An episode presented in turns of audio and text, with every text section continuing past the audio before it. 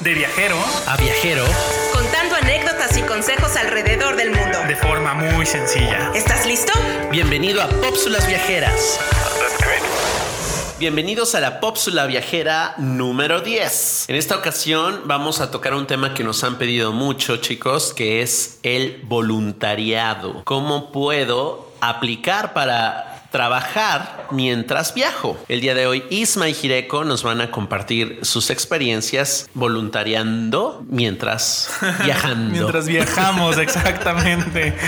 No, pues miren, yo principalmente vamos a hablar de los viajes que conocemos y también vamos a hablar un poquito de conocidos que se han ido a voluntariar o se han ido de intercambio a través de diferentes agencias, ¿no? Claro, La- porque es una cosa es, perdón, es que dice Carlos que es trabajar mientras viajas, pero otra cosa es viajar para Trabajar en que es ciertas parte de tu experiencia, ¿cierto, Isma? Sí, exactamente. Miren, como tal, a aquellas personas que les guste tal vez un poquito la historia, les guste la arqueología, les guste un poquito el Mediterráneo y todo este tipo de cuestiones, el mejor lugar para hacer un voluntariado es un lugar conocido como Magdala. Magdala está en Israel y es un lugar, les comento un poco para que sepan, está cerca del río, de uno de los ríos más conocidos de Israel. No me acuerdo ahorita el nombre, pero lo que sucede es que de la nada hubo hubieron situaciones en las cuales la tierra se empezó a mover y descubrieron que ahí había un mercado del siglo I.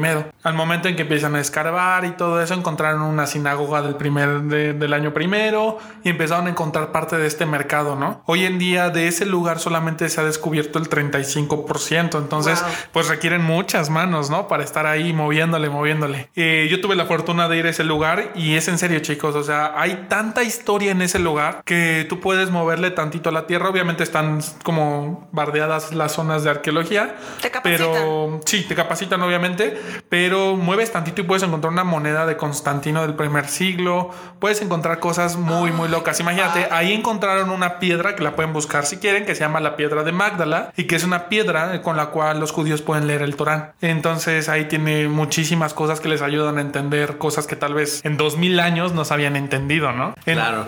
Oye, y para los viajeros que están interesados en algo así, ¿cómo aplicarían para Pues mira, hacerlo? justamente, como dices, es muy importante. Tienes que aplicar, tienes que llenar un formulario como seis meses antes de que tú quieras ir. Eh, los puedes buscar como en Google como Magdala Center o los puedes buscar también como Magdala Voluntariado. Y el primer link ahí te metes y te van a pedir todos, todos los datos necesarios. Es importante, este voluntariado tiene un costo, no es un costo de cuota de, ah, por trabajar con nosotros tienes que pagar tanto, no. Principalmente tú tienes que cubrir tus gastos. ¿Qué son tus gastos? Pues tu avión y eh, para tu alojamiento y alimentos. Pero obviamente ellos entienden que estos precios pues no pueden ser altos, ¿no? Porque pues vas a estar bastante tiempo. Ellos cobran 23 dólares diarios por darte hospedaje y tus tres comidas y todo lo necesario por tu estancia, ¿no? Y ellos manejan diferentes voluntariados, ya sea un voluntariado de un mes o sean voluntariados de más de seis meses. Si son voluntariados de más de seis meses, los costos cambian.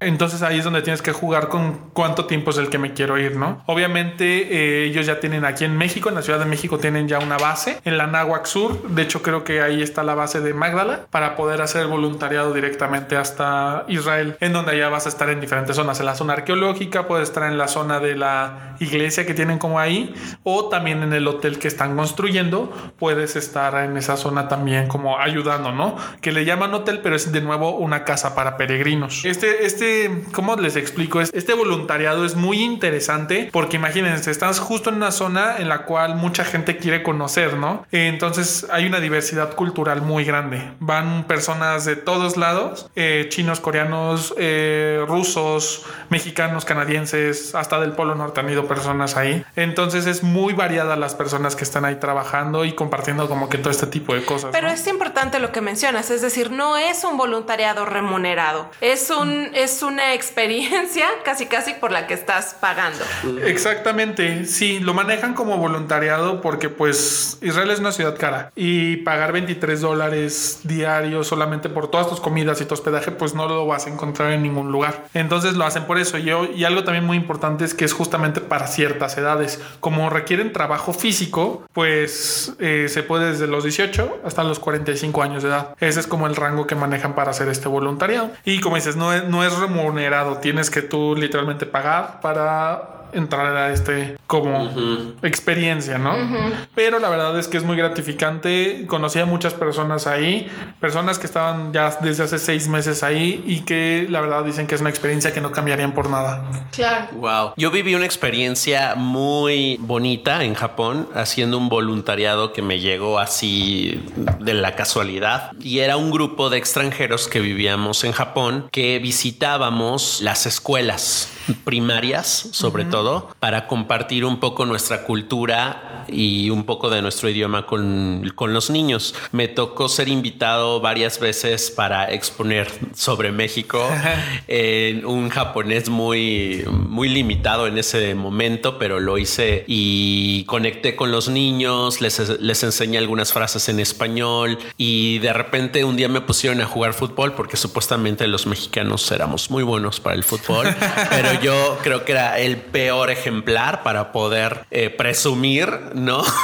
Mis habilidades futbolísticas. Entonces, bueno, al final pues tuve esta interacción con los niños japoneses y sí me remuneraron estas pequeñas sesiones con algo muy simbólico, pero pues sí, finalmente fue un trabajo de voluntariado que hacía mm, eventualmente. ¿Y recuerdas esta casualidad que te llevó a este voluntariado? Sí, me parece que fue en una clase de japonés. Yo tomaba una clase en el ayuntamiento de la ciudad donde vivía y ahí nos juntábamos los extranjeros y compartíamos pues ciertas actividades que, que, teníamos. Y uno de ellos me invitó a ser parte de este grupo de, de, de voluntarios para tener intercambio cultural con los japoneses. También hay muchos voluntariados que las, las personas que nos están escuchando lo pueden hacer en donde tal vez no te remuneran, pero sí te pueden llegar a pagar todas tus, tu, todo lo que es estar allá, tu vuelo y todo.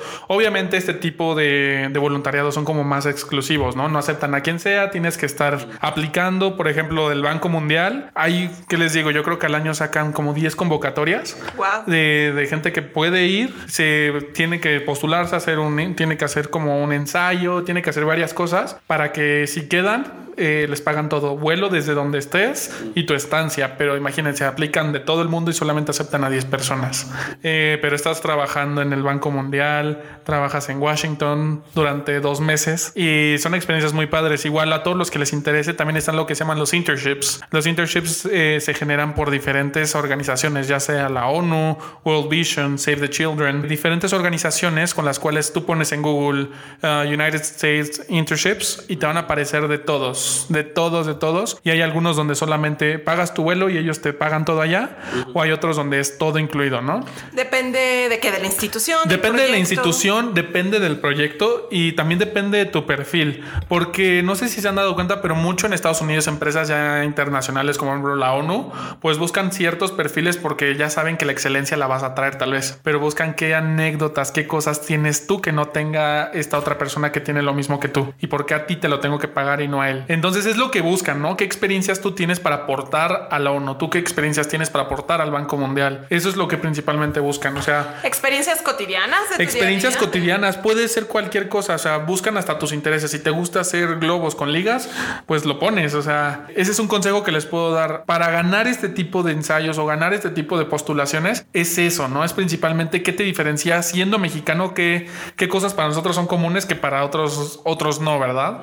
Y ese tipo de cosas son las que te pueden ayudar a tener unos internships muy, muy interesantes, principalmente los de la ONU, llaman mucho la atención. La verdad sí, ¿eh? ¿Y el límite de edad? Van desde lo, hay de todos, hay proyectos que van desde los 18 hasta los 40 años, pero normalmente el rango de edades que buscan estas empresas son de los 22, 21 años hasta los 37, 38 años, es lo que buscan normalmente. Eso es lo que más, más se ve, ¿no? En estos lugares. Claro. Y hay que recordar este segundo episodio de la primera temporada donde tuvimos a Fer, que nos contó que ella hizo un voluntariado en Calcuta, en la India, donde pues ella vivió cosas muy fuertes porque estuvo ayudando a personas que padecían de trastornos pues psicológicos. Estuvo en un manicomio trabajando. Porque estuvo trabajando en un manicomio como voluntaria y pues le tocó vivir cosas muy fuertes. Mm, todas estas mujeres que fueron quemadas por sus exparejas, allá, allá les arrojan ácido en la cara y entonces pues se trastornan obviamente y se, se meten a estos centros de, de ayuda, bueno, que son manicomios o... Sí, y de igualmente si les gusta todo ese tipo de cosas, les recomendamos que vayan a escuchar este episodio que es voluntariado como deporte extremo,